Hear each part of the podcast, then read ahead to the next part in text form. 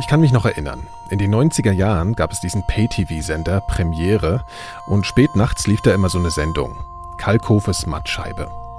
Die war unverschlüsselt, war also für alle, nicht nur für die zahlenden ZuschauerInnen zu sehen. Ich jedenfalls hing damals immer mal wieder vor der Glotze, um mir die Sendung anzusehen, in denen der Gastgeber auf damals ziemlich ungewohnt deftige Weise das deutsche Fernsehen und besonders die unzähligen Volksmusikformate verarschte.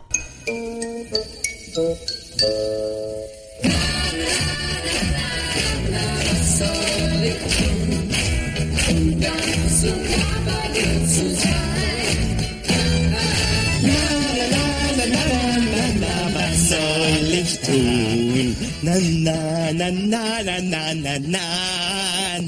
Oh Gott, lustig ist er ja schon, oder? Bisschen blöd ist nur, dass die ihn im Zoo nicht mehr zurücknehmen wollen. Das Format entwickelte sich schnell zum Hit bei einem vornehmlich jungen Publikum und läuft seitdem mit ein paar Pausen auf anderen Sendern weiter. Aktuell unter dem Titel Kalkhofes Mattscheibe Recalkt bei Tele 5. Der Macher, Moderator und Produzent dieser Sendung, Oliver Kalkofer, ist heute zu Gast in den Elementarfragen. Herzlich willkommen, mein Name ist Nikolaus Seemack.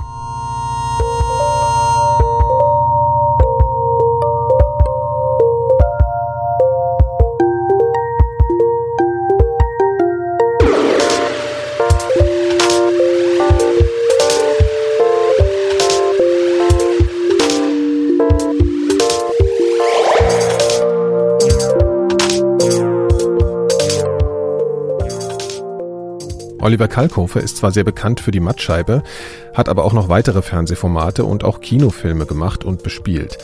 Die Edgar Wallace-Parodien Der Wichser und Neues vom Wichser oder die Reihe Nichtgedanken, in denen er aus Autobiografien polarisierender Persönlichkeiten wie Bushido oder Bettina Wulff las. Aktuell ist er als Synchronsprecher zu hören, auch das macht er ab und zu, und zwar in dem neuen Film The Lego Movie 2, in dem er eine Eistüte spricht. Vor diesem Interview wurde ich eingeladen, mir diesen Film anzusehen. Ich habe den heute Morgen mir angesehen und habe gemerkt, ich komme, das Tempo überfordert mich total heutzutage. Das sind ja diese, äh, also Animationsfilme und so. Äh, Geht es Ihnen auch so, dass Sie manchmal merken, so diese äh, modernen, äh, vielleicht Kinderfilme, ich weiß auch gar nicht, ob es wirklich ein Kinderfilm ist, ähm, sind einfach in dem Tempo, da kommt ja, da kommt ja irgendwie, also Pointe, Pointe, Pointe. Ja. Äh, überfordert Sie das? Gucken Sie sich sowas privat an? Ich gucke sowas privat, ich äh, habe auch wirklich privat Spaß daran, an animierten Filmen und auch eben gerade an, an, am Lego-Film, weil der um das vor, vorneweg nämlich mal äh, zu sagen, der ist, ist ja wirklich ein Film für die ganze Familie. Das heißt, jeder sieht einen ganz anderen Film. Die Kinder freuen sich über die Action und das Laute und das Schnelle vielleicht. Ähm, und die Erwachsenen oder jemand wie ich, ich freue mich über die unzähligen Filmzitate, die da drin sind und die ganzen Parodien auf äh, Comicfiguren, auf Science Fiction, auf Fantasy, auf weiß nicht was und Spielfilme und so weiter. Daran habe ich Spaß.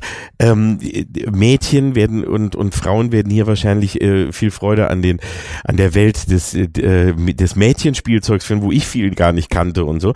Und das finde ist eben cool. Also jeder, jeder hat einen anderen Grund, ja, warum er den Film sieht und jeder wird den auch dadurch ganz anders aufnehmen. Aber es stimmt, das Tempo macht mir häufig auch Probleme heute. Ähm, ich weiß aber auch, dass meine Eltern das eben auch früher gesagt haben. Und wenn man mal jetzt wirklich vergleicht und wenn man mal guckt, wie sich so innerhalb von Jahrzehnt zu Jahrzehnt, ja, die Dinge verändert haben, wenn man einen Film aus den 50ern, aus den 60ern, 70ern, 80ern, 90ern, 2000er schon und, und nochmal heute guckt, wie sich da alles, also wie alles immer mehr auf Tempo geht und wie man wirklich keine Sekunde mehr äh, lässt, um äh, zur Ruhe zu kommen irgendwie ja, das ist manchmal schon extrem anstrengend. Ja, ich musste zwischendurch tatsächlich immer so fünf Sekunden mal einfach abschalten, dann habe ich ein paar Pointen verpasst, ja. aber das war so. Genau. Das ist auch bei vielen Serien oder sowas. Ich finde, das ist etwas, was, was ähm, auch ein bisschen schwierig ist. Ich sage es mal für jüngere Menschen, mit denen habe ich dann manchmal Mitleid, eher, weil denen wird ein Tempo vorgegeben oder vorgelebt, dass das cool wäre oder dass das, dass es so läuft, ja. Also wenn man sich anguckt, dann sieht man in den meisten Serien, dann sind die Darsteller sehen aus wie vielleicht 20 oder höchstens 23, sind modelmäßig drauf, haben den Megakörper, sind super cool, top geschminkt, machen die wildesten Sachen, sind hochintelligent, haben die ganze, haben das Wissen der ganzen, ähm, äh, auch, auch für das Medienwissen und so, um einfach so kleine Späße zu machen über Bücher, Filme, sonstiges und so kennen sich absolut aus und so weiter und äh, reden so schnell und machen, mhm. leben ein solches Tempo vor. Mhm der, der Witz ist, die Realität ist natürlich ganz anders. Die, die ganz normalen 20- bis 23-Jährigen äh, sitzen eher sabbernd vor einem und verstehen kein Wort. Aber die, die, ja. hier ist es so, weil das dicke 50-jährige Säcke, so wie ich vielleicht geschrieben haben, die das alles kennen und sich dann jetzt in Körper hereindenken, die sie gerne wären. Und das ist halt absurd. Und das, das Schlimme ist nur für die jungen Menschen, dass man denen das so vorlebt und die denken, sie müssten so sein. Und viele reden dann so schnell, sind so, bewegen sich so, machen das dann mhm. so, haben aber gar keinen Inhalt dahinter, weil sie halt kein Auto haben, der ihnen die Texte schreibt und merken, dass das alles nicht, äh, nicht geht und dass sie auch gar keine Milliarden auf dem Konto haben und eben doch auch mal schwitzen oder äh, ja, ne? unperfekt sind und sozusagen. unperfekt sind ja, ja, und Pickel kriegen und so und das ist halt echt so so strange was einem da heute vor vorgegeben wird das war früher dann doch vielleicht ein wenig entspannter es hat nicht so einen Druck bei einem selber aufgebaut ja, ja ich habe auch ich habe auch gedacht äh, als ich die ähm, ich habe dann gedacht was ich früher für Disney Filme gesehen habe oder so ja also irgendwas mhm. vergleichbares und habe schon das Gefühl gehabt okay das war auch schnell aber es war nicht so also ohne Pause. Ja, ja es ist, also die Staccato war früher eben nicht, ne? Und ja, dann wurde mal ein ja. ruhiges Lied gesungen und man blieb mal länger bei einer Figur und man halt gönnte sich auch mal einen Moment, wo einfach nur so gezeigt wurde, wo die jetzt gerade sind. Oder so in 50ern waren oder in 60ern war einfach mal minutenlange Autofahrten. Das ist ja auch schön, die muss vieles gab es auch, was unnötig war. Wenn ich heute so manchen Film denke, denke ich, okay, dass ihr jetzt dahin fahrt, aus dem Auto steigt und über die Straße geht und da klingelt. Und so ist jetzt für die Handlung nicht wirklich ja. wichtig. Ja. Man hätte auch einfach da einsteigen können. Aber das ist vielleicht was, wo das Gehirn, wo es mal einsickern ja. kann auch, ne? Also ja, so ein ja, bisschen Ruhe ist, braucht, braucht jeder Mensch und braucht, äh, und es ist eben auch was, was leider auch wirklich äh, mit dem Älterwerden werden zu tun hat, dass man einfach dann manchmal äh, einen kleinen Moment mehr braucht oder nicht mehr so herausfiltern kann, wenn zwölf Sachen gleichzeitig passieren. Und es ist einfach ein, ein, eine ganz normale Entwicklung, die auch bei den jungen Leuten von heute passieren wird. Auch ich habe damals nicht gedacht, dass es mir mal so geht. Ist aber auch so gekommen und es kommt bei jedem so. Ja, ich meine, man hat halt die Tendenz dann zu sagen, es wird alles, also äh, die, ja. die Welt verändert sich und ich bin immer gleich geblieben. Das stimmt natürlich so nicht. Nee, nee, das stimmt eben. Aber wie ist denn das so im kreativen Prozess? Also wenn man jetzt äh, sozusagen Schaffender ist, ähm, äh, muss man da, bedenken Sie sowas mit oder haben Sie das Gefühl, ähm, also ja, wenn Sie was schreiben oder was, also sich da anzupassen? Also ich habe, ich, ich, natürlich bedenkt man es mit und natürlich passt man sich da in gewisser Weise an, weil man merkt natürlich schon, wenn man dann Produkt fertig sich sieht oder was macht oder spielt oder so, dass man denkt, oh, das ist jetzt zu lang oder zu langweilig oder sonstiges.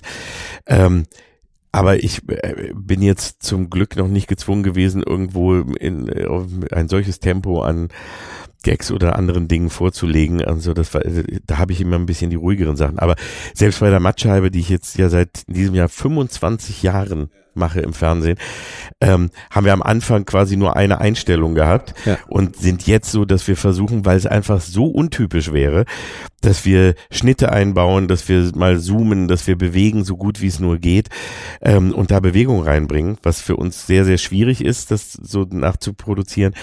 Ähm, aber es ist nötig, weil man ansonsten merkt man plötzlich, es ist wie eine Vollbremsung das war vor in den ersten Jahren eben gar nicht so. Da hatten wir schon ein Problem. Die, die erste Wackelkamera, als die bei Arabella auftaucht und wir, oh Scheiße, die wackeln einmal, da können wir, ne, da war Handkamera, das war plötzlich so, oh, uns wird schwindelig beim Fernsehen. Heute, ja, wie was, also ganz normal, das ist ja, das, wenn man heute eine alte Arabella folgt, würde man so sagen, ach, langweilig. Aber damals war das, ne, oh, da kriegt man, da ich kann gar nicht hingucken und so. Ähm, und so ist das natürlich jetzt, wenn man, wenn man das sieht, äh, heute gibt's kaum noch mal ein ruhig stehendes Kamerabild, in dem nicht nicht gezoomt oder irgendwelche äh, anderen Extras passieren. Ähm, und wenn man dann plötzlich eben einfach nur im Standbild dahinter kommt, dann ist das schon, dass man denkt, oh, was ist denn jetzt hier gerade? Aber das ist ja eigentlich ein Potenzial für, für auch wieder eine, also manchmal kommen dann Formate und dann wird davon gesprochen, dass es eine Innovation wäre und dabei besinnen die sich einfach zurück auf bestimmte Dinge. Ne? Also ja, das meiste ist, um ehrlich zu sein, ist das meiste schon mal da gewesen. Wir können alle das nicht wirklich komplett neu erfinden und irgendwo gab es das immer fast irgendwie schon mal. Wichtig ist immer, was man aus der Idee macht. Also das ist eben, das ist wirklich immer der Punkt. Es ist auch so, wenn man nimmt, äh, es gibt ja gerade in Deutschland so wenig Serien oder Filme oder sonst was, die wirklich eigenständig sind. Aber wenn man dann ein Beispiel nimmt und, und guckt sich eben Office und, und Stromberg an. Da muss man sagen, ja, ihr habt da was eigenes draus gemacht und das ist ganz super geworden. Deswegen ist das in Ordnung. Dann darf man auch eine Adaption machen. Wenn man es aber nur eins zu eins, wie damals RTL, erinnere ich mich dran, wie sie mal ähm, Married with Children, eine schrecklich nette Familie, haben sie eins zu eins in Deutsch nachgespielt. Haben nur, das war ganz schlimm, das war, lief auch zum Glück nur ganz kurz, dann haben sie aber wirklich, haben sie die Bücher genommen, eins zu eins, haben die genauso inszeniert mit deutschen Schauspielern und haben nur die äh, Automarken und äh, Filmbezüge und ja, sowas auf Deutsch versteht, gemacht. Sozusagen, ja. ja. Ach Gott, und hat er auch mal die Hand in der Hose gehabt? Ja, aber in Deutsch so? nachgespielt, in, in schlecht, also wirklich so in Laientheater nachgespielt und so. Und das ist halt ganz bitter und das ist dann, ist dann böse, aber. Ich meine, es gibt ja auch so das Klischees, dass die Deutschen das irgendwie nicht so richtig können. Also, würden Sie da zustimmen? Also, dass sie einfach Unterhaltung nicht so gut können? Sie haben ein Problem mit Unterhaltung. Es ist nicht so, dass ich sage, sie können es nicht, aber sie kriegen es viel zu selten wirklich gut und eigenständig hin. Und das liegt aber zum, äh, am wenigsten liegt das, glaube ich, an den kreativen Köpfen, die wir nämlich hätten. Wir hätten wir hätten Schauspieler, wir hätten Autoren, wir hätten äh, ähm, Produzenten, wir hätten eigentlich alles und Regisseure und so weiter. Nur die dürfen nicht, weil hier äh, an Unterhaltung immer ganz komisch rangegangen wurde. Wenn man mal zurückschaut, war es so, nach dem Krieg, der Krieg hat, hat glaube ich, ein, ein, eine große Schuld daran, wie sich hier die Unterhaltung entwickelt hat. Nachdem der Krieg vorbei war, haben die anderen Länder angefangen, auch den Humor als einen Teil der Aufarbeitung zu nehmen. Das heißt, die Engländer, die Amerikaner, die haben sich sehr früh über den Krieg lustig gemacht. Die haben, äh, es gab jede Menge Kriegskomödien, Serien und so weiter, wo die Deutschen äh, lächerlich gemacht wurden, wo alles, der Krieg an sich lächerlich gemacht wurde. Ähm, und es gab Stand-up-Comedy, die Leute wurden zum Lachen gebracht. Hier in Deutschland war es, wir haben uns natürlich, äh, wären wir jetzt losgegangen, hätten gesagt, ja, ach, schwamm drüber, haha, alles lustig. Naja gut, wir hatten ja Schuld dran. Ähm, klar, dass da erstmal ein bisschen, äh, dass man da da nicht rausgeht und sagt, hey, wir haben eine lustige Hitler-Parodie selber, das war ulkig, den wir euch, ne? Toll, dass wir euch den als Vorlage geschenkt haben. Nee, wir mussten erstmal unsere eigene Schuld aufarbeiten und äh, das Land war kaputt und alle waren fertig und hatten so viel Probleme, dass Humor ganz, ganz hinten stand. Mhm. Vor allem aber auch sowas wie eben äh, Stand-up äh, und andere Sachen, die irgendwie waren und eben auch Krieg und ähnliches sowas gar nicht. Und deswegen entstand bei uns so eine nette Familienunterhaltung. Ne? Also ja. es war so Heinz Erhardt, der ja. wirklich ein äh, großer Sprachkünstler und so war, aber trotzdem eben in Familienfilmen, so brave Familienfilme, war er der, war er schon der Außenseiter und der Verrückte. Ja, aber es war trotzdem natürlich sehr spießig. Es war alles ganz. Und wir haben in den 70er, 80er Jahren hatten wir eine Handvoll Komiker. Es gab politisches Kabarett, das war klug, mhm. aber nicht lustig. Es gab äh, dann die anderen, das war Blödelei, ne? Blödelbaden ja, ja. und so albern. Und jemand wie Otto, Didi, äh, Mike Krüger, Karl Dall, äh, Instaburg und Co. etc. Das war alles nicht so, wo die Nase gerümpft, ja, nicht? Ja, und äh, ja. das war für damals war das äh, war das äh, anarchisch und das war war äh, toll, weil die überhaupt Leute einfach mal nur so zum Lachen gebracht haben. Und es dauerte dann aber eben Ewigkeiten. Also ich meine, als ich in Anfang der 90er ins Radio, zum Radio kam und Frühstücksradio gemacht habe, da gab es keine Comedy im deutschen Fernsehen. Da mhm. gab es nichts. Da war, mhm. das war, das war die Wüste. Und wie, da sind Leute, wenn man das heute erzählt, dann gucken die einen an, die Jungen, und sagen, du bist bescheuert. Die sind um neun Uhr früh am Sonntagmorgen aufgestanden. Wir hatten eine Radiosendung von neun bis zwölf am Sonntag. Die letzte Kackzeit, die jeder, wo, wo auch nur, weil da, hier der der schlechteste Sendeplatz, pff, da könnte er was ja, machen. Ja. Und wir hatten die erfolgreichste Sendung. Und die jungen Leute sind dafür aufgestanden, weil wir das da angeboten haben. Das kann man sich das heute gar nicht mehr vorstellen. Ähnlich wie bei der Mattscheibe eigentlich, ja, oder? Also, ja. ja, genau. Und das war, dass, dass es sowas mal nicht gab, ein, zu einer heutigen Zeit, wo ein Überangebot von allem herrscht, kann man sich halt gar nicht mehr vorstellen. Aber so lange hat das gedauert. Und erst quasi zum, eigentlich so kurz vorm Jahrtausendwechsel, erst kam es so, dass Comedy hier überhaupt als Feld entdeckt wurde und ins Fernsehen kam und so weiter. Das heißt, wir haben einfach einige Jahrzehnte an Humorentwicklung verloren. Und Unterhaltung auch, weil die ganzen Jahre, wenn man mal schaut, noch als wir die öffentlich-rechtlichen Sender nur hatten, also die 70er bis in die 80er noch rein, bevor die privaten kamen, da war alles verbunden mit Bildung. Das heißt, es gab alle Unterhaltungsformate hatten einen Bildungsauftrag. Mhm, ja. Das war immer Abfragen von Schulwissen über Operetten, über Hauptstädte, über sonst irgendwas, ja, so ganz cool. Und auch immer ganz bieder und ganz Mhm, ernst. Und der erste, der richtig Unterhaltung, einfach nur um der Unterhaltung willen brachte, war Rudi Carell. Und der war hauptsächlich ein Dieb, der hat geklaut, der ist durch die Welt gefahren und hat, hat sich das Beste angesehen, ja. angesehen Ja, und gesagt, ja. das bringe ich her. Ja. Das war damals scheißegal, wir waren dankbar, wir haben jedes Diebesgut mit, mit, mit großem Dank aufgenommen, aber daraus Hat hat ja auch sich keiner gemerkt. Also ich meine, Nee, hat auch keiner gemerkt. Aber komischerweise hat sich daraus eine äh, Mentalität in den Medien entwickelt, die immer nämlich nur dahin ging wie, was ist denn gerade woanders erfolgreich, das machen wir nach. Und zwar so weitgehend, da nicht nur im Ausland, sondern jetzt eben auch wie, was ist denn auf dem Nachbarsender erfolgreich, dann machen wir das nach. Und so ist eigentlich, wir, wir machen immer nur so in den eigenen Kreisen eine Sendung bringt was einigermaßen Neues, wenn die nicht gleich abgesetzt wird, dann machen die alle nach, bis es alles, bis es sich so totgelaufen hat, dass keiner mehr sehen kann. Aber in, in äh, allen anderen Ländern war immer die Ansage zu jeder neuen Staffel oder zu jedem neuen ähm, Start im, im Frühjahr oder äh, im, im Winter nochmal, bringt was Neues. Serien, äh, Filme, Unterhaltungsprogramme. Wir brauchen wieder zehn, mindestens zehn neue Sachen, neue Ideen, von denen mit Glück drei oder zwei überleben. Manchmal auch nur einer, manchmal auch keiner, aber immer was Neues. Und bei uns niemals was Neues. Nie was Neues. In, zu einem Sender gehen, das Tödlichste, was man machen kann, ist zu einem Sender zu gehen und sagen, ich habe eine ganz neue Idee. Die gab es noch nirgends.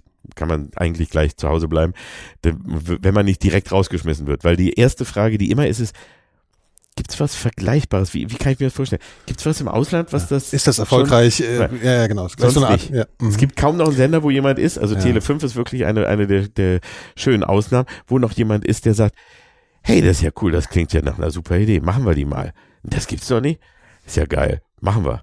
Weil die auch gezwungen sind wahrscheinlich, ne? Also weil sie auch was mal ausprobieren müssen. Weil Ja, es glaub, sind, sind zwei Dinge. Da ist einmal der, der, äh, der Chef Kai Blasberg, der eben auch ein kreativer Verrückter ist, im, im, in gutem wie in gefährlichem Sinne, der einfach sagt, wenn er irgendwie eine Idee gut findet, ja, na, machen wir doch mal. Ähm, und der in gewisser Weise diesen Sender eben, ein, einen Sender in, äh, hat, der noch Eier in der Hose hat, der einfach sagt, ja, wir versuchen's. Ja, wenn es nicht klappt, gut, aber es, vielleicht klappt das nächste. Aber wenn nicht dieser Mut irgendwo existiert. Also wenn es keinen Mut gibt, etwas Neues zu probieren, wird nie was Neues entstehen. Und das heißt Stillstand, egal wo. Ob das in der Wirtschaft, im Privatleben oder sonst was. Man muss sich immer, immer weiterentwickeln. Im Fernsehen tut man es nicht. Im Fernsehen verweigert man sich der Weiterentwicklung, sondern will den Stillstand und am besten noch den Rückschritt. Wenn man sich heute im Hauptabendprogramm, habe ich letztens mal versehentlich angeschaltet kam Familie Dr. Kleist in der ARD und ich dachte, ich wäre gerade äh, in dieser Sekunde in einer Zeitmaschine 30 Jahre zurückgeschleudert worden und selbst da hätte ich gesagt, das ist aber altmodisch. Das ist äh, Äh, mit was hatten die Fernsehsozialisation angefangen? Was waren so das erste, äh, Sie gemerkt haben, okay, ich stelle hier gerade ein besonderes, äh, was, was fest, dieses Fernsehen das fasziniert mich.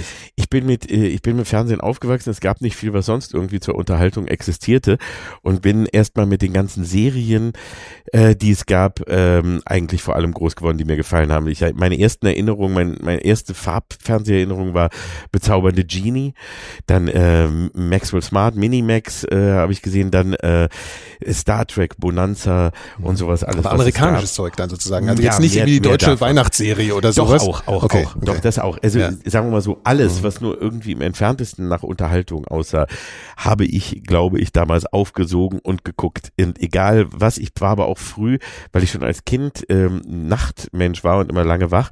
Und so habe ich schon sehr früh auch Krimiserien geguckt und anderes und so. Ich habe also alles, was irgendwie war, äh, war geguckt. Aber und mit, mit, natürlich haben mich die Weihnachtsvierteiler und auch Pippi Langstrumpf und äh, andere Serien genauso auch fasziniert als Kind. Aber ähm, es war schon, ich habe schon früh gesehen, dass irgendwie von den Amerikanern und den Engländern mehr an Fantasie äh, geboten wurde. Obwohl auch in Deutschland man sich damals noch echt einiges getraut hat in den 60ern und 70ern, auch wenn man Raumschiff Orion, Ja, ja, das stimmt. und andere Sachen so nimmt, was die da gemacht haben, das gibt's heute alles in der Form nicht mehr.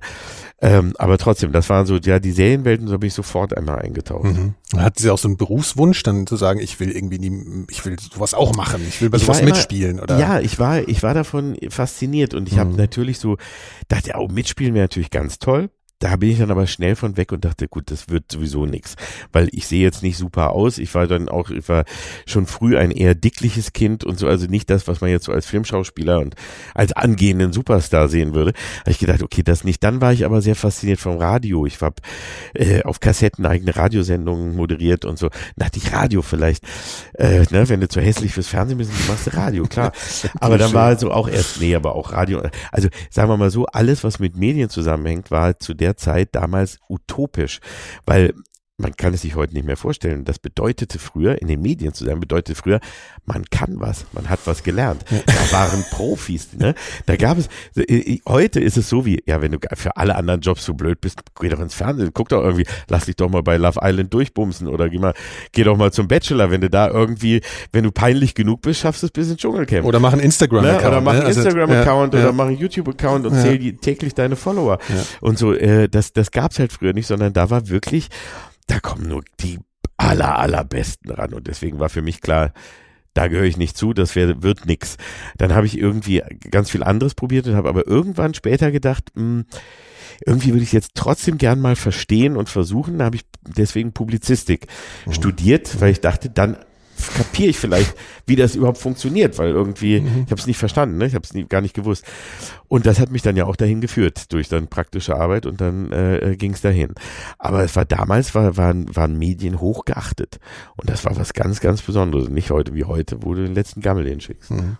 Aber also ich meine, es entstand dann ja irgendwann die Mattscheibe, also ich springe jetzt natürlich Ja. ein bisschen, ja. Und ähm, diese Fernsehkritik, also da muss ja auch sowas entstanden sein, wo man auf einmal merkte, also das ist ja auch ganz schön viel Schrott und ich äh, und, Ja. und äh, war das eher eine Aggression oder war das eher, also war das eine Frustration über diesen Ja. Mist sozusagen oder war das eher so eine Liebhaberei und ich kann mich daran austoben? Nee, es so? war, es war schon Frust, das war schon Mhm. echter Frust. Also es war so, dass ich äh, immer noch Fernsehen äh, liebte und toll fand. Ich war auch sehr begeistert am Anfang durch den Zuzug der privaten Sender, weil die Mhm. brachten endlich die Sachen, die man, die uns vorenthalten wurden. Also auch von Serien, die man mochte, egal ob das jetzt äh, Star Trek war oder ich war riesiger Fan von mit Schirmscham und Melone später oder ähm, egal welche Serie man nahm, ne, ähm, es wurden ja für Deutschland immer nur ausgewählte Folgen geholt. Das heißt immer nur die, die man für dem deutschen Publikum zumuten konnte. Also wir wurden bevormundet in jeder Form. Und als endlich dann auch der Rest kam und Serien, die man sich nicht getraut hatte bei uns zu zeigen, ne, wie Knight Rider oder sowas, äh, so die bescheuerten Sachen, da habe ich echt, äh, da die, oh wie geil. Und das habe ich alles erstmal dann geguckt und fand das ganz toll. Und dann merkte ich aber auch nach einiger Zeit, ne, also erstens, ich wurde etwas älter und B, ich habe dann sehr viel Schrott gesehen, dass ich merkte, okay, aber so toll ist das alles ja auch nicht. Und die verarschen uns hier ja auch total. Das ist ja auch richtiger Scheiß, den die uns hier vorsetzen. Und vor allem, was dann so an eigenen Sachen produziert wurde und so. Und da kam dann so langsam die Wut. Und das, vor allem, es war so eine Zeit der fröhlichen Verblödung damals. Also, man war in einem, also 94, als ich mit der Mattscheibe im Fernsehen anfing, war es immer noch, aber vor allem auch in der Radiozeit, also 91 bis 94, 95 so ungefähr, da war jeden Tag, fand man auf einem äh, großen Sender mindestens eine Primetime Volksmusiksendung. Auch RTL Sat 1, alle haben das gemacht. Volksmusik und Volksmusik. Von morgens bis abends. Ähm, das kann man sich heute, heute ist es so, streichelt so noch so ein Überbleibsel von früher. Das vermengt sich auch so ein Ja. bisschen mit dem Schlager noch und so. das Genau, kriegt so und sie eine, versuchen sich äh, immer zu modernisieren und ja, ja. cool zu sein Genau, und so. genau. Selbst Ja. Silbereisen hat irgendwann seine, seine alberne Matte abgeschnitten und sowas. Ne? Merkt man ja, oh, da hat sie echt was getan. Aber ähm, das war damals eben ganz anders und da merkte man so, äh, wir werden hier eingelullt und so richtig äh, für blöd verkauft. Allerdings auf fröhliche Art, das muss man eben sagen, weil das war so eine Art kreativer Irrsinn. Alle wollten zeigen, wir können was, wir machen was und deswegen gab es äh, unzählige Quizshows, Sendungen, äh, Game-Shows, Spielshows und äh, Talkshows und bla bla bla bla, ähm, die bekloppt waren, aber dann sage ich noch mal so ein bisschen, aber auch trotzdem mit Liebe an der Wand gefahren, also Mhm. durch, durch überbordenden Irrsinn. Und dann im äh, kurz nach dem nach dem Jahrtausendwechsel, als das Geld ausging und plötzlich alle äh, knapp wurden und die großen Konzerne das übernahmen und es nur noch um um die Jahresabschlussbilanzen ging, ging dieser ganze kreative Irrsinn weg und man ging eben auf Scripted Reality und auf billig und zwar ohne Spaß und ohne Herz und ohne irgendwas und dadurch wurde das wurde die Erwartungshaltung und auch das Fernsehverhalten wurde runtergedrosselt und es führte am Ende dazu, dass äh, die Menschen, die Fernsehen liebten und lieben, eigentlich heute immer die sind, die sagen, ich schaue kein Fernsehen mehr, Ja, ja. ich sehe nur noch Streaming oder sonst was. Weil man merkte, ihr verarscht uns. Und selbst mit guten Inhalten verarscht ihr uns, weil wenn eine gute Serie anfängt, äh, geht die, so- wird die sowieso nach drei Folgen abgesetzt oder äh, Ja, es begann ja auch mal was. irgend so ein Satz, kam ja immer so, ich habe gar keinen Fernseher mehr, Ja, ja, sowas, ja. ne? Also das ist so Sagt, diese, das höre ich heute noch Ja, so viel. klar. Und ich nutze meinen Fernseher auch hauptsächlich Mhm. als, als Abspielstation, weil ich nur noch selektiv die Sachen raussuche. Aber das Fernsehen hat seine Fans und seine wirklichen, also die, die wirklich treuen Fans, die es hatte, selbst verjagt. Und das ist eher traurig. Und geblieben sind die, die sie immer schon hatten und die sie auch immer haben werden, nämlich die, die sich äh, entweder was anderes nicht leisten können oder die es nicht interessiert oder die dafür keine Zeit haben. Darf man ja auch nicht unterschätzen. Es gibt einfach auch eine riesige Menge Menschen, die, denen ist wirklich egal, was da gerade läuft und wie und so. aber sie sind nicht allein. Das Ja. ist ja auch so ein. aber die, so die es interessiert Ja. und die, äh, die, die eigentlich für das äh, Medium gebrannt haben, Ja. die hat man vertrieben. Hm. Wie groß waren so in der gesamten Karriere bis jetzt so äh, die Gefahr, selbst Teil von so einer Verblödungsmaschine zu werden? Also gab es öfter, also ich meine, man, es kommen ja Angebote und alles mögliche, man muss ja auswählen und man muss ja auch gucken, äh, zumindest zu Beginn, äh, dass man irgendwie sein Geld verdient Ja, und so. das, ist, Also ja- das ist immer noch, also ich kann mich nicht zur Ruhe setzen und so, weil ich habe, ich habe zum Glück auch immer, äh, ich habe immer Sachen gemacht, die mir gefallen haben oder die, von denen ich wenigstens geglaubt habe, dass sie mir gefallen.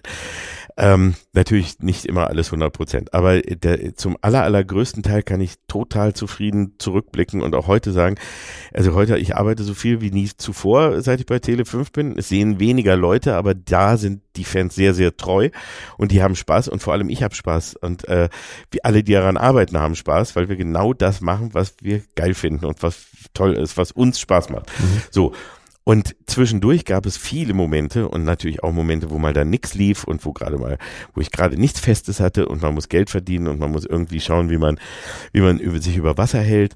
Ähm, und dann kaum Angebote und je beschissener das an, also beschissener die Sendung, desto mehr kriegte man an Geld angeboten. Also hätte ich, ich hätte mitmachen können bei solchen Sachen wie Promi Schiffe versenken oder Promi Wiesenanstoß oder sowas alles, ja. Und da wurde richtig, richtig viel Geld angeboten. So, also wie schwer war das denn? Also wie schwer ist das in so einem Moment? so- war nicht so schwer. Es war nicht so schwer. Es hat mich nur, es hat mich nur irgendwie gedacht, es hat mich geärgert und so ein bisschen, dass ich so dachte, das kann doch nicht wahr sein, dass Mhm. du für Sachen mit Inhalt, für die du arbeitest, da kämpfst du um jeden Euro und irgendwie um jeden Cent, dass du irgendwie produzieren kannst. Und für blöde Kacke, dass du dich irgendwo hinsetzt und auslachen lässt oder in einem Gummiboot in, äh, äh, im, im Schwimmbecken sitzt, bis, bis dich einer abschießt. Dafür kriegst du mehr Geld, also als wenn ich jetzt dafür wirklich arbeite. Ich habe trotzdem aber dann immer die Wahl, also ich habe immer vorgezogen, ähm, dann eben länger dafür zu arbeiten, aber ich mache die Sachen, die mir Spaß machen und nichts, wo ich mich schäme. Und ich habe nur sehr wenige Sachen gemacht, wo ich in andere Formate gegangen bin. Dann allerdings, weil ich geglaubt habe oder weil ich gedacht habe, dass, dass die mir Spaß machen und, und an die, äh, da kann ich mich auch mit, ähm, mit arrangieren. Ja. Ansonsten, ansonsten bin ich in die anderen Sachen bin ich nicht gegangen. Mhm. Mit der, also es ist natürlich Erfolgskreativitätsdruck mit dem eigenen Anspruch so sozusagen zu, zu verbinden. Wie ist denn das mit der Kreativität? Also das ist ja auch ein, das ist ja auch ein, man braucht, spürt man ja auch einen Druck, also Ja, einfach total. Einfälle zu haben. Das Total. ist also, das merke ich so. Ich arbeite auch in, in Medien und merke einfach diese. Ich wünsche mir manchmal so einen Job, wo ich einfach was abarbeiten kann. Ja, Ja, und wo ich man nicht oft. irgendeine, ja und, Natürlich. und ja. Hat einfach, natürlich hat man aus, aus Erschöpfung, Ja. die auch einfach, äh, auch zugegeben, je älter ich werde, desto mehr, mehr merke ich einfach Mhm. körperliche Erschöpfung oder dass ich mehr Schlaf brauche oder dass ich einfach nicht fünf Nächte durcharbeite und am nächsten Tag noch dann noch fünf Tage drehe und darum, das merke ich einfach, aber trotzdem, ähm, der, äh, der Kreativitätsdruck war am Anfang größer als heute. Weil ich da immer dachte, die Kreativität ist endlich. Also ich habe gedacht, die ist dann bald ausgeschöpft. Ich habe so, als ich anfing mit äh, Mattscheibe als Serie oder äh, also erst im Radio ne, und dann Fernsehen oder ähm, Kolumne bei TV Spielfilm und so. Da habe ich wirklich jedes Mal gedacht, Gott, hoffentlich war das nicht mein letzte. Das nächste Mal fällt mir doch bestimmt nichts ein. Ich werde das nächste Mal kein Thema finden. Was soll ich denn noch machen? Ja, gut, die Kolumne habe ich jetzt auch schon seit über 20 Jahren und da ist auch jedes Mal, ich muss wieder ein Thema finden, was ich möglichst noch nicht hatte. Und ich weiß nur inzwischen, irgendwie klappt's. Irgendwie klappt's. Es dauert manchmal länger, manchmal ist es da, manchmal flutscht es, manchmal schreibe ich den Text in eins runter, manchmal sitze ich den ganzen Tag dran. Also keine Panik mehr sozusagen. Nein, aber ich habe keine ja. Panik mehr. Ich weiß, es wird schon klappen. Ich weiß, äh, nur irgendwas fällt mir schon noch ein. Manchmal dauert's länger, da hast du vielleicht mal einen Tag, da sitzt du und sabberst vor dir hin und äh, schreibst fast gar nichts, bist verzweifelt, aber dafür wird's dann, am nächsten Tag geht's dann doppelt so schnell und du holst das wieder ein. Und es hat bisher toi toi toi immer geklappt und äh, im Gegenteil, dadurch, äh, wenn man, wenn man da etwas entspannter rangeht, dann läuft es besser. Also dann, dann äh, merkt man, ähm, wenn man sich wirklich, wenn man sich so ein bisschen fallen lässt und sagt, jetzt mal gucken, was kommt, dann es kommt schon was, wenn man aufnahmebereit ist und wenn man, wenn man das äh, ja auch mit der Zeit so ein bisschen für sich gelernt hat. Und deswegen habe ich jetzt nicht mehr die Angst. Aber die ersten Jahre hatte ich da hatte ich viel, viel Angst und Panik. Dass ich einfach dachte, ich weiß nicht, wie lange ich das noch kann. Im Moment habe ich eher so, dass ich denke, scheiße, wie lange schaffe ich es noch äh, körperlich jetzt wirklich, vor allem wenn ich mir anschaue, was, man, was ja auch einfach eine schlimme Erfahrung ist, wie viele Leute um einen rum plötzlich einfach umkippen und äh, tot sind. Also wo ich so denke, das kann nicht wahr sein. Ihr, ihr gerade hier und so und ich ne, äh, bin noch da. Jetzt muss ich aber aufpassen. Ähm, Im Moment weiß ich nur, ich habe noch so viele Ideen, die ich gerne machen möchte, dass ich immer nur denke, oh, hoffentlich schaffe ich davon noch Sag, viel. sagen Sie dann mehr äh, Nein zu Sachen wie jetzt, also heute zum Beispiel, wie, wie viele Interviews machen Sie denn heute? Na, heute habe ich den ganzen Tag Interviews, das Ja. gehört aber dann dazu, äh, weil das, das ist fest. Ich mache aber, ja, aber zum Beispiel, dass ich jetzt so freiwillig einfach zwischendurch als Gast in irgendeine Sendung gehe oder da einen Gastauftritt mache oder sowas, das sage ich fast alles, also wirklich inzwischen ab, weil da bin ich glücklicher, einen freien Abend zu Hause zu haben Ja. oder mir doppelt so viel Zeit für eine Arbeit nehmen zu können und ne, mal eine Stunde Freizeit einschieben zu können. Ähm, aber äh, früher war es auch eher so Panik wie, oh, die wollen dich haben, da musst du da ja auch hin. Wer weiß, ne, so, was ja heute gerade bei den ganzen Medienleuten, die ja, ne, oh, jeder Alles Klick, mitnehmen. jedes Ding, ich Ja, muss ja, alles ja. mitnehmen und jedes, jeder Daumen hoch ist wichtig und einer runter ist eine Katastrophe. Ähm, alles Bullshit, das ist wirklich alles scheißegal. Und das merkt man irgendwann. Ich bin heute froh, dass ich in, in der Situation bin, wo ich sage, nee, ich muss das nicht. Ich äh, gehe auch auf eine große Veranstaltung, nur wenn ich da wirklich Lust drauf habe und sonst lasse ich es.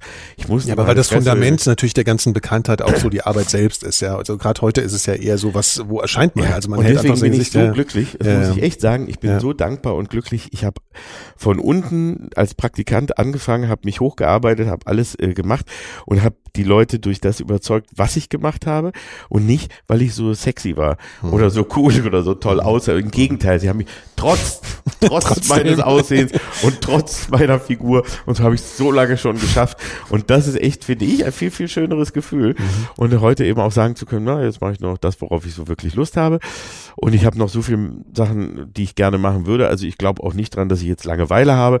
Und selbst wenn ich jetzt irgendwie Fernsehen nehme, dann könnte ich mich mal hinsetzen, ein Buch schreiben oder irgendwas. Also Ne, solange man noch Ideen hat und Spaß dran hat, und das habe ich immer noch, äh, ist das alles gut. Wenn man anfängt dann wirklich, also ich in Burnout aus Frust und, und kein Bock mehr und man macht Dinge, die einen selber quälen, das ist äh, schlimm. Und das da habe ich heute auch viel mehr Verständnis für, wenn ich so die armen gescheiterten Existenzen mir anschaue. Wenn wir nochmal auf diese Kritik, die ja dann früh reinkam, also eben das Verarschen von Leuten oder was auch immer, ist das, wie ist das denn, ähm, war das nicht auch, also ich merke das so bei uns selbst. Wir sind jetzt im Podcast, das ist irgendwie so ein vermeintlich neues Medium und ich merke, dass da Kritik eigentlich nicht stattfindet, vor allen Mhm. Dingen untereinander. Ja. Also es ist irgendwie so eine Art Tabu. Es gibt ja auch diesen Begriff der Kollegenschelte und Ja, ja, solche genau. Sachen, ja. Und das ist ja eigentlich, das geht ja irgendwie eigentlich nicht. Und äh, das ist ja ein totaler Tabubruch, dann auch wirklich mit der Faust auf den Tisch zu hauen und zu sagen, das ist scheiße, auch handfest sozusagen. Das war es vor allem damals. Total. Ja, ja das glaube ich. Also was, was für Konsequenzen? Hatten Sie keine Angst davor, vor den Konsequenzen? Haben die Ja. Leute gewarnt oder? Nee, komischerweise, ich weiß nicht, ich bin eigentlich sonst nicht so der mutige Typ, aber irgendwie war mir das egal, weil ich es selber so lustig fand, weil ich selber so einen Spaß dran hatte. Mhm. Ähm, aber da, ich habe da gar nicht groß drüber nachgedacht. Nur es war zu der Zeit damals war es, war es wirklich so. Und es ist ja auch noch ein Grund, warum, sagen wir mal, selbst die öffentlich-rechtlichen sich heute noch nicht so richtig rantrauen, weil ich sag mal, ähm, eigentlich wäre die Mattscheibe 100% ein Format dafür, aber weil ich da doch ziemlich hart eben auch gegen viele von ihnen selber vorgehe und weil ich auch sprachlich äh, hart äh, äh, an der Grenze bin und Sachen sage ähm, und Worte benutze, wo man da immer noch immer noch in Schockstarre verfällt, ähm, traut sich da keiner ran. Und das war damals waren waren es zwei Dinge. Das erste war eine eine eher, wie man damals sagte, vulgäre Sprache, was eigentlich nicht äh, wirklich stimmt, weil ich, ich komme ja aus der Germanistik und habe mich auch an der Germanistik zum Teil ja rächen wollen, indem ich dann äh, äh, eben versucht habe, wie kannst du denn auf ein, also indem du ein gutes Deutsch äh, und, und dich, dich gepflegt und gewählt ausdrückst und dann aber immer mal so einen Kraftausdruck da reinschiebst und neue Worte erfindest, ähm, so einen kleinen Schock machen, also die Sprache so ein bisschen aufrütteln. Mhm, mhm, das ist was, was, äh, was damals überhaupt nicht äh, üblich war und was schockiert hat. Und das zweite war Medienkritik äh, in den Medien, das gab's gar nicht. Es gab von die Zeitung durfte, also in der Zeitung durfte man sich über Fernsehen auslassen. Und im Radio vielleicht nochmal ein bisschen oder so, aber gar nicht, also sonst ging sowas gar nicht. Und dass man wirklich die O-Töne, dass man es auf witzige Weise macht und dass man dann Sachen sagt, die ja theoretisch beleidigend sein könnten, ne? Also wenn man sie nicht mit Humor nimmt, sondern ja. wenn man sie ernst nimmt. Ja. Ähm, das war für damals war das total schockierend. Und das war auch, also immer, es ging immer nur darum, darf man das, geht das? Mhm. Puh, und die Kollegen haben reagiert. Also ich meine, es die gibt meisten haben schlecht reagiert. Ja. Damals, am Anfang haben die meisten äh, schlecht reagiert, also entweder gar nicht haben es natürlich auch nicht so mitbekommen, weil es eben war ja dann eben nur wirklich regionales Radio oder eben dann Premiere, äh, kleiner äh, unverschlüsselter Teil im, im Sender, den aber nicht jeder immer zuguckt. Aber trotzdem, als sie es mitbekamen, gerade die Leute aus dem Bereich äh, Schlager, Volksmusik und so, mhm. waren nur sehr wenige, die Humor zeigten. Und das kam erst später, also durch die ersten, die es zeigten, dass es geht, wie zum Beispiel Achim Menzel, mhm. der das beste Beispiel war. Mhm äh, da haben dann einige schon gemerkt, ja, einige waren es auch, die hatten auch Humor und die waren Ola Kock am Brink und ähnlich gehörten so zu denen, die schon früh über sich selber lachen konnten. Und dann äh, später, das änderte sich dann eigentlich nach, nach Raab. Also als ich mit der Mattscheibe aufhörte, hm, ja, damals bei Premiere kam Raab. Und nachdem der äh, ein, äh, äh, durch, dadurch, dass es ja auch ein großer Sender war und da so einen großen Erfolg hatte, und plötzlich die Leute merkten, hey, wenn ich da mitmache, also wenn ich da hingehe und mitmache, kriege ich einen Popularitätsschub. Ja, ja, ja, Wie verrückt. Da haben plötzlich alle mitgemacht, auch wenn sie es gar nicht lustig fanden und gar nicht verstanden haben, was der Witz war oder so, sondern aber sie haben alle, alle dann angefangen mitzumachen. Mhm. Und dadurch hat sich das geändert. Und heute ist es deswegen bei weitem natürlich nicht mehr so schockierend. Aber in den 90ern, also bis 2000, war das totales Tabu. Gab es da, da gibt's, äh, Begegnungen, die tatsächlich unangenehm waren? Also äh, sind Sie da irgendeinem ja, Ich weiß, dass das, also zum Beispiel Judith und Mel, das äh, Heimatduo aus äh, äh, Niedersachsen, die hatte ich öfter in der Mattscheibe und immer wenn ich sie hatte, war hab, am nächsten Tag bei Premiere das Telefon Sturm geklingelt, dann war es Mel persönlich und hat irgendwen zusammengeschissen. Das waren meistens, ich war, war da ja gar nicht, weil ich war ja nur immer kurz zum Produzieren da gewesen. Waren dann immer irgendwelche armen Praktikanten oder sonst was. Ähm, und äh, ja, ich weiß, dass ich da viel und sehr böse angeguckt wurde und mhm. äh, ich wollte mal einen Bericht von der Volksmusik, da wollte man mich nicht reinlassen und so weiter. Aber das war so, wie gesagt, da am Anfang. Aber da war es ja noch nicht so, dass jeder einen überall irgendwie erkannt hat. Ich merkte es dann oft so auf dem roten Teppich oder so, wenn ich dann auch mal zu Veranstaltungen ging, dass die einen haben mich gemieden mhm. und andere kamen und haben mich in den Arm genommen und sich kaputt gelacht und auch so die ersten Opfer, die dann so kamen und sagen, ey, das war ja super. Mhm. Da hat man, habe ich, aber da habe ich auch Hoffnung ent, äh, wieder empfunden, weil ich dachte, es ist ja gar nicht alles so schlimm, wie ich gedacht habe. Ich bin ja am Anfang auch als Laie daran gegangen und das heißt, ich habe noch nicht so verstanden, wie die Mechanismen dahinter sind. Nicht so weit gedacht wahrscheinlich nee, so, ja. sondern einfach nur, das ist scheiße, das sage ich. Ja. Und später war es so wie, ah, das ist scheiße, ich verstehe jetzt aber auch warum. Und Schuld hat vielleicht gar nicht der, der hier jetzt ist, sondern da ist woanders mhm. muss ich mhm. eigentlich den Finger drauflegen. Mhm. Das macht es dann oft komplizierter und weniger auf zwölf, weil man äh, dann einfach dazu lernt. Und weil man dann irgendwie so dahinter schaut und das dann irgendwie auch zeigen will. Mhm. Aber am Anfang war das natürlich, war es noch komplett anders. Heute Aber haben Sie so ein bisschen Angst, auf so Veranstaltungen zu gehen? haben Sie so ein Harmoniebedürfnis auch eigentlich da? Ich meine, man ja. ist neu in so einer Landschaft. Ich bin, da, ich, hab, ich, ich bin sowieso ein ganz harmonischer Mensch und ich möchte nicht Leute anpöbeln. Vor allem möchte ich sie nicht grundlos anpöbeln. Ja.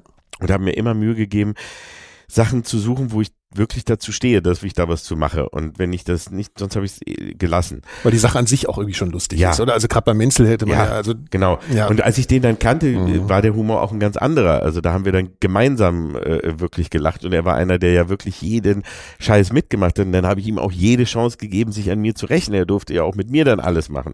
Und das war toll. Nur das hat am Anfang gar nicht jeder verstanden. Mhm. Und da hat man, da hat man eben gesehen, was wirklich Coolness bedeutet. Achim war cool. Der war cooler als, als die meisten, die heute so denken, ich pose, also bin ich. Eine Coolness ist nicht eine Behauptung, das, ja. ist, das ist eine Haltung. Und er war, er war cool. Das ist eine Gelassenheit eigentlich, eine Gelassenheit. wirklich, ne? Das ist wirklich das Wort eigentlich. Das ist Gelassenheit, ja. das ist wirklich dahinter. Und das war er. Und das äh, hatte er mit aus jeder Pore äh, einfach nur gelebt. Und das ist echt, echt super. Müssen Sie sich, also wird man milder? also ist, muss man sich mehr zur Bissigkeit zwingen manchmal heute? Manchmal oder? ja. Ja. Manchmal nein. Also es ist so, ich würde, manchmal merke ich so Punkte oder denke so, oh, da war ich aber früher, da habe ich aber was Hartes oder so gesagt. Mhm. Dann gucke ich wieder Sachen und denke, Hey, so bissig warst du da ja auch gar nicht. Also da denke ich, da sage ich heute aber manchmal härtere Sachen. Das kommt wirklich ganz drauf an. Äh, eine Altersmilde ist vielleicht so ein bisschen, sagen wir es so, ich bin milder geworden, dass ich in gewissen Punkten Verständnis habe und manchmal auch Mitleid. Also bei manchen Menschen, ich, ich sehe jetzt eher so dahinter und sehe so, ist der jetzt wirklich, macht der das jetzt gerade aus Kalkül? Ist der doof? Ist der doof, aber nett? Und ich weiß immer mehr nette Menschen und, und guten Charakter zu schätzen. Mhm. Und wenn jemand einfach nur ein bisschen dusselig ist, aber es gut meint, dann hau ich da nicht so drauf, wie jetzt bei jemandem, wo ich denke, du machst das nur, um gerade hier berühmt zu werden und findest dich so geil mhm. und bist eigentlich so ein armer Wurm und so ein Arschloch irgendwie, dann äh, gehe ich auch gnadenlos wieder äh, genau genauso mhm. davor.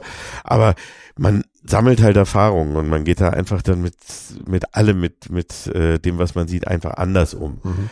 Ich meine, es ist ja auch so, wenn man glaube ich einfach Jahrzehnte irgendwie so in Medien stattfindet, dann gibt's ja auch kaum noch eine Alternative irgendwann, oder? Und ich glaube, dass dann halt auch Menschen gezwungen werden, bei irgendwelchen Sachen manchmal mitzumachen, die so vielleicht irgendwie gar nicht so toll werden. Also ich meine, es gibt ja so diese tragischen Fälle, wo man schon hinguckt und denkt so, oh je, mal sehen, hoffentlich ist kein schlimmes Ende oder so, ja, ne? Weil es ja, halt ganz viele. Also man, egal ja. welches Promi-Format man nimmt, da hat man ja immer die Mischung aus irgendwie noch so alter äh, Star, der mal irgendwie einer war und jetzt so aus letzter Verzweiflung dahin geht und dann Leute, die dadurch berühmt werden müssen und inzwischen ist es immer mehr eine, eine inzestuöse, selbstgerührte Ursuppe, die da entsteht, weil jetzt reicht halt Platz sieben beim Bachelor als Dritter rausgeflogen oder als Vierter da oder ich habe mich bei Love Island vor der Nachtsichtkamera durchbumsen lassen. Das reicht ja, um heute ins Dschungelcamp oder zu Promi Big Brother zu kommen. Ähm, aber die anderen sind ja welche, die wirklich darunter leiden. Und ich sag mal ehrlich, die ganzen tragischen Fälle, die es äh, gab, mhm. ähm, ein Rex Gildo zum Beispiel, mhm. der sich irgendwann aus dem Fenster gestürzt hat, ähm, ich kann es komplett verstehen. Und da habe ich auch echt das tut mir leid. Also das, das tut mir wirklich leid, weil das ist ein ganz trauriges Schicksal, egal wie. Aber man kann sich das, glaube ich, ist einfach schlecht vorzustellen, wenn man eben eine kurze Zeit so gehypt wird. Mhm. Das ist aber, das Schlimme ist ja, wir machen das heute genauso. Also wenn man sich DSDS oder mhm. Germany's Next Topmodel anguckt. Beides Formate, wo sie zum Teil Kinder reinlassen, also 14, 16-Jährige, die ganz kurz mal an der Nase durch den Ring führt und das heißt, die dürfen dann mal, die machen dann eine kleine Tour mit und Autogrammstunde und da sind plötzlich Tausende, die einen anschreien und man muss sich nochmal zurückversetzen. Das ist in einer Zeit, wo man gerade die Pubertät durchlebt und man, und man sucht sich selbst zu finden. Und man hat äh, meistens Probleme mit sich selber, ist zu schüchtern und so weiter. Und plötzlich wird man, wird man zu einem äh, Superstar. Man denkt, guck mal, es reicht, dass ich irgendwo aus der Tür trete und alle schreien und fallen in Ohnmacht und so weiter. Und von einem Tag auf den anderen wird das, ist das weg weil man, dann ist man rausgewählt und nur einer überlebt und selbst der ist gleich wieder vergessen. Mhm. Was da mit der Psyche gemacht wird, und da gibt's keine wirklich psychologische Betreuung, also, also ist alles äh, Mumpitz, ähm, was da geschieht, mhm. das ist ganz bitter. Mhm. Und, oder jetzt, wenn man dann einen Fall wie Kübelböck äh, nimmt, ja. das ist ein ganz, ganz trauriger Fall, der aber zeigt, was da passiert. Das ist jemand, der, der braucht Hilfe, da gibt's ganz viele, Ähm, und, und man, man lässt sie aber ins offene Messer laufen. Mhm. Und ja, auch ich habe Witze über ihn gemacht, weil er eine Medienfigur war. Und weil man natürlich auch davon ausgeht, dass man ähm, dass jeder damit irgendwie umgehen kann. Aber wie sehr manche dann irgendwann daran zerbrechen, Mhm. weil ihnen keiner hilft und weil sie da nicht mit, mit sich im Reinen sind, warum sie an einem Tag von allen geliebt und am nächsten plötzlich ausgelacht werden.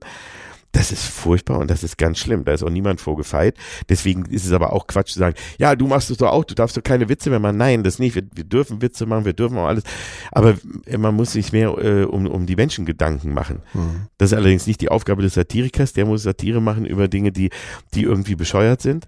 Äh, aber das ist die Aufgabe derer, die mit ihnen, mit den Menschen die Showformate machen und die mit ihnen Geld verdienen und die nämlich sie da kurz äh, äh, benutzen. Das tue ich äh, in der Form nicht. Ja, aber ist die Frustration, also die ernste Frustration über das, was im, im Fernsehen passiert, eigentlich stärker geworden, oder? Also es, ist, ein, stärker, es ja. ist nicht mehr so lustig. So, es ist nicht Nee, mehr das was ist echte Wut.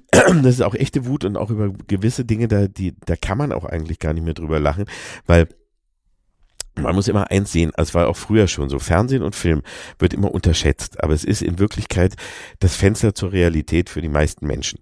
Der Großteil der Menschen, der einfach arbeitet und äh, so ist, ist nicht die ganze Zeit in der Welt unterwegs und ist kein, kein Globetrotter, der mal hier mal da ist und sich in den reichsten, tollsten Plätzen oder so aufhält oder so, sondern meistens in einem ziemlich klein definierten Umfeld.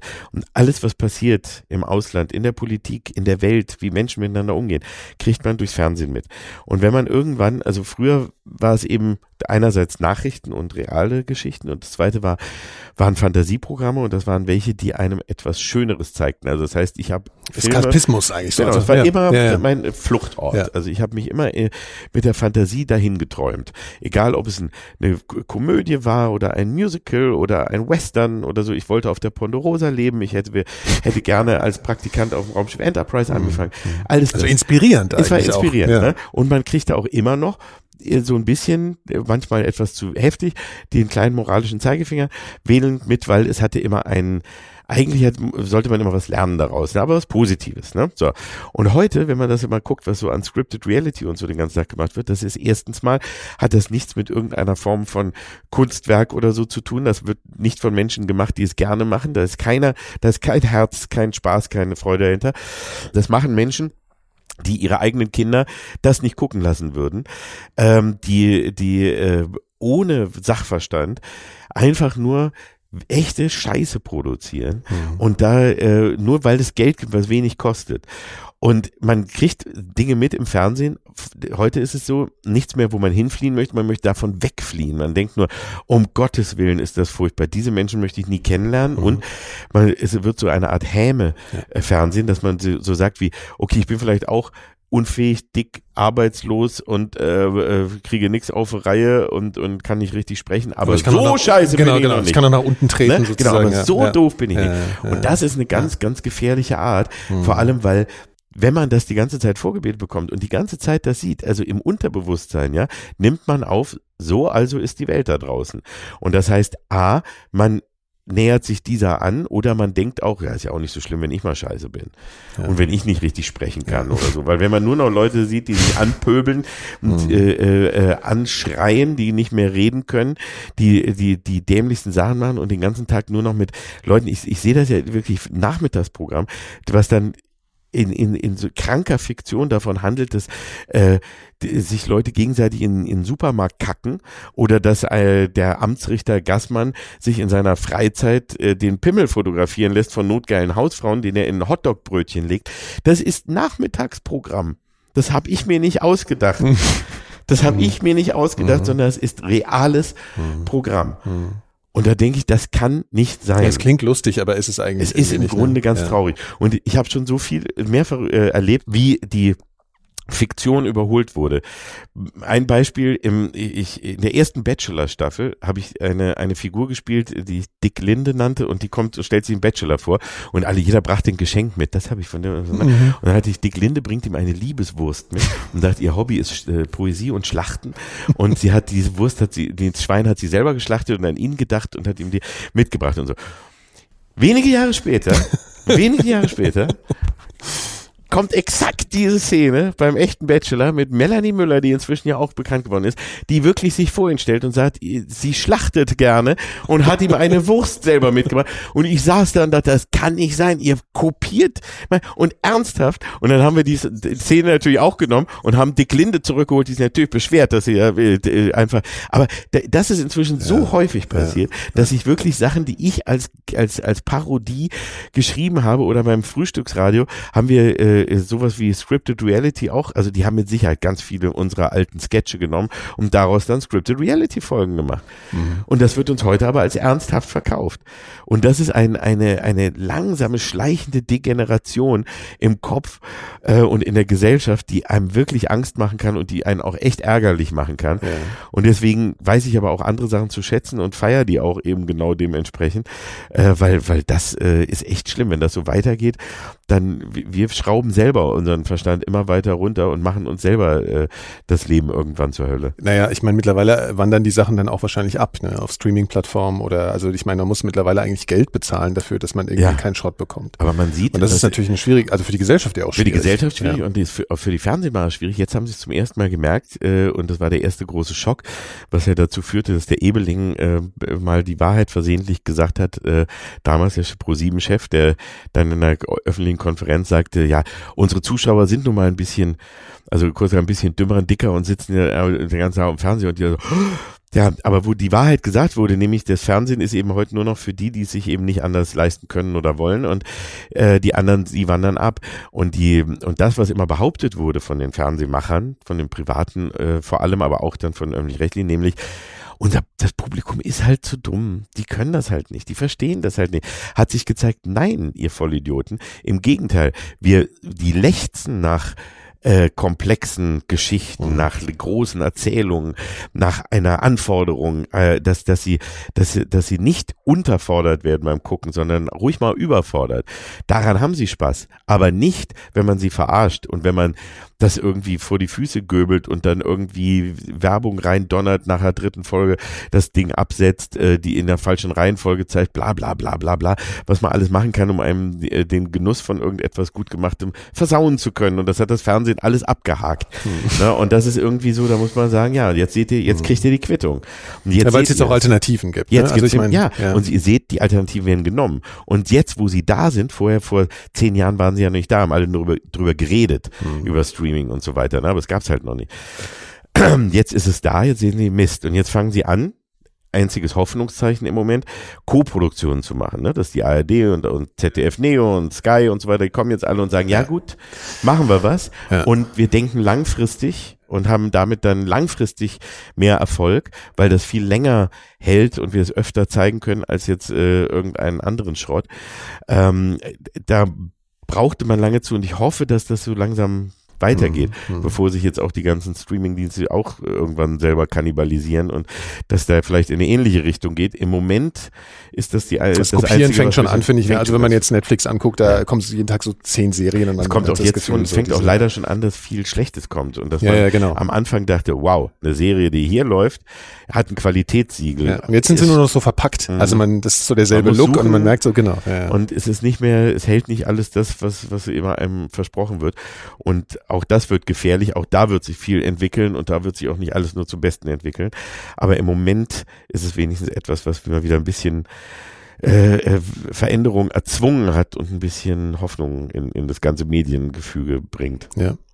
Gab es zwischenzeitlich eigentlich irgendwann mal einen Moment, wo sie gesagt haben, so ich will jetzt eigentlich überhaupt nichts mehr mit Medien mal zu tun haben? Ich möchte eigentlich, ich möchte nur, also ich kenne es manchmal ja. so, ich möchte jetzt vielleicht einfach mal nur noch Tische bauen oder ja, sowas. Ja, also mal, halt so. Es war mal, äh, ja. da ich handwerklich nicht begabt bin, hat mich, wurde ich da zum Glück nicht. Aber nein, es ist jetzt, nee, es ist nicht so, dass ich gesagt habe, ich möchte gar nicht, weil mhm. äh, dadurch, dass ich ja wirklich auch in allen Ecken was gemacht habe. Das ist ja auch so was, was ich immer wieder mich so freut, weil den einen Tag äh, mache ich Matscheibe, dann mache ich äh, Schläferz, dann mache ich ein Hörbuch, dann mache ich ein Hörspiel, dann mache ich ein Synchro, dann mache ich dies. Und das ist echt toll. Dadurch wird es mir selber nicht langweilig.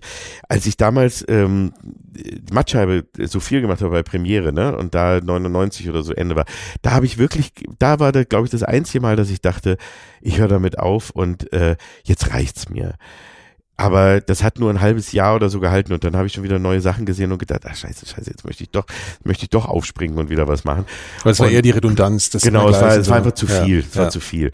Und äh, das ist jetzt so, also dadurch, dass ich jetzt eben, wie gesagt, mich selber äh, immer wieder überrasche und wieder was anderes mache, pff, nö, habe ich, kann ich nicht sagen. Also im Moment äh, gibt's noch so viele Facetten. Und allein jetzt, also wie gesagt, ich habe noch keinen richtigen Roman geschrieben. Ich hätte noch Lust, mal eine Fernsehserie zu machen. Ich habe äh, Filmideen und sowas mal in die Richtung. Und im Moment bin ich mit mit Mattscheibe und vor allem aber auch mit äh, Schläferz äh, so glücklich, weil ich da meine ganze Liebe zum Film ausleben kann mit Peter Rütten, auch wenn es anhand von schlechten Filmen passiert, aber es macht eine solche Freude. Ähm, da kann ich mir im Moment gar nicht mehr wünschen eigentlich. Mhm. Letzte Frage, wenn man so im, sich im, im Fernsehbereich bewegt, so lange und da, das war immer so ein Elfenbeinturm und jetzt kommt dieses Internet. Ja. Mhm. Ähm, Gibt es da die äh, Idee auch einfach mal zu sagen, so ich bin jetzt mal total selbstbestimmt irgendwann und sage, mach mich mal frei von diesen Anstalten, von diesen riesen Organismen, die dahinter stehen und sage, ich mache jetzt was ganz Kleines? Mm, Jein, sagen wir es mal so, die Idee oder die, der äh, Grundgedanke hinter dem Internet fand ich eigentlich immer toll. Also nämlich, dass man schnell irgendwie was machen kann. Ähm, ich habe es ja auch äh, versucht und mal ein kleines Studio im Keller gehabt und so weiter. Das ist auch noch ist jetzt nicht mehr in der Form, ist jetzt äh, abgebaut, ist aber immer noch da, um was Kleineres da zu machen, weil sich gezeigt hat, was ein bisschen schwierig ist, wenn man vom Fernsehen kommt und auch mit Leuten zusammenarbeitet, die vom Fernsehen gekommen sind, die werden irgendwie fast immer denken wie im Fernsehen. Das heißt, man scheitert dann immer an den, äh, dass man denkt, man muss es zu gut machen und am Ende ist man deswegen nicht schnell genug und nicht spontan genug und äh, es funktioniert dann nicht. Und so sind eigentlich immer alle Versuche, die ich da mal hatte, dran gescheitert. Das zweite ist, ich habe gar nicht mehr den Drang, immer zu, andauernd überall präsent zu sein. Das heißt, wenn ich jetzt mal mir, mir sage, aus Spaß, twitter ich mal die ersten Tage beim Dschungelcamp mit, weil ich gucke das selber und wenn mir was Lustiges einfällt, mache ich das, ohne dass mir einer bezahlt und einfach nur aus Bock. So, dann äh, merke ich das. Ich bin dann aber auch froh, wenn ich sage, oh, jetzt heute gehen wir aber lieber raus und heute mache ich mir lieber einen schönen Abend und heute habe ich was anderes vor. Ist auch schön. So und das heißt, ich habe, ich freue mich als momentan auch über jeden kleinen Moment an Freizeit und habe nicht mehr den Drang, dass ich immer denke, jetzt müsste ich schnell was aufnehmen, müsste was aufnehmen und deswegen äh, brauche ich das eigentlich nicht mehr, obwohl ich das immer noch spannend finde und denke, oh ja, eigentlich hätte ich dazu auch Lust. Aber Aber die Praxis ist dann doch die ein bisschen Praxis zu ist, ich mühsam. habe zu viel zu tun, ich habe zu viel andere Sachen und äh, aber vor also wäre wäre ich jetzt 10, 20 oder sagen wir mal 20, 20, 30 Jahre jünger und wäre da so am Anfang gewesen, weil ich weiß, dass ich genau das im Radio gemacht habe, da habe ich alles alles alles, was ich nur machen konnte, habe Tag und Nacht geschrieben, einfach weil es so einen Spaß macht Mhm. Ich meine, Mattscheibe wäre auch ein YouTube-Format ja, irgendwie. natürlich, ne? also ja klar. Heute ja, könnte man das ja. alles machen. Damals war es einfach, boah, das ging ja gar nicht. Ne? Aber äh, äh, was man, was heute möglich ist und so, ich hätte heute gelernt, äh, selber zu schneiden. Ich habe damals am, am Senkel geschnitten und äh, so und jetzt müsste ich es am äh, Computer machen. Habe aber gar nicht mehr so die Lust oder die Zeit, weil ich denke, ich habe gar nicht die Zeit, mich jetzt ein paar Stunden hinzusetzen und irgendwie da was zu machen, auch wenn ich Bock hätte und so. Vielleicht später mal dann irgendwann, wenn ich nichts mehr zu tun habe, aber im Moment nicht. äh, Und deswegen ist der Reiz zwar immer irgendwie da, aber er hält sich so, so weit in Grenzen, dass ich es nicht immer tue. Danke. Danke Dank. auch. Hat Spaß gemacht.